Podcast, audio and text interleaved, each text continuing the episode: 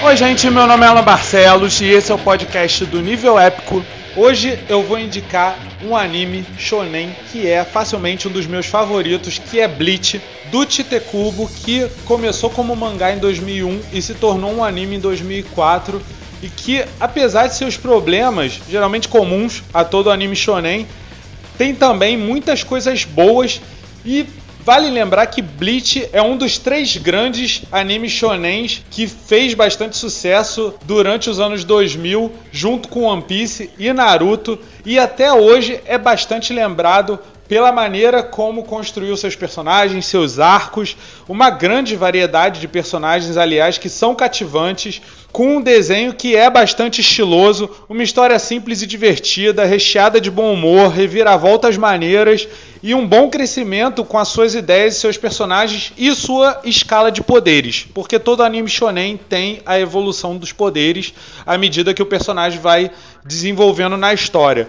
E tudo é feito com uma boa trilha sonora que tinha músicas incidentais muito boas e músicas de abertura e encerramento sensacionais. A de Technolife, ela para mim é uma das músicas mais empolgantes já feitas.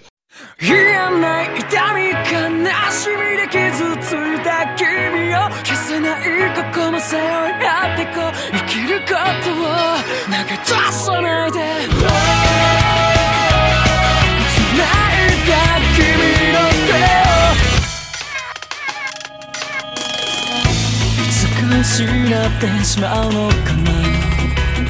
薄れてゆく笑顔と君を守りたいから。響く僕を呼ぶ声さえかね溶けそう風にかき消されたって。君を見つけたず言えない痛み悲しみで傷ついた君も。嫌い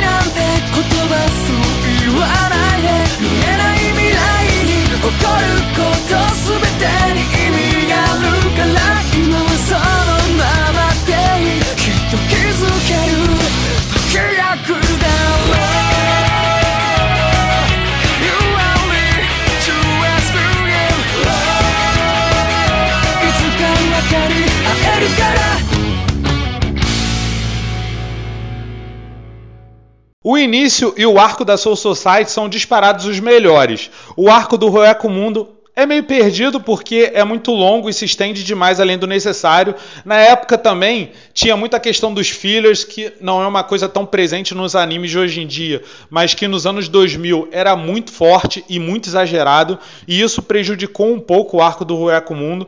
Mas esse arco também tem coisas muito boas e culmina numa batalha final contra o grande vilão Aizen na cidade de Karakura, que é uma batalha final muito sensacional, muito foda, que eu sempre gostei muito. O Mugetsu do Ichigo Kurosaki ainda é um dos golpes mais legais já usados para derrotar um vilãozão de anime. A história, inclusive, poderia ter sido pensada para acabar na batalha contra o Azen, mas no final das contas, os mangás acabavam sendo muito prolongados além do necessário e isso sempre funcionou para o mercado de anime, especialmente na época dos anos 2000 e 2010.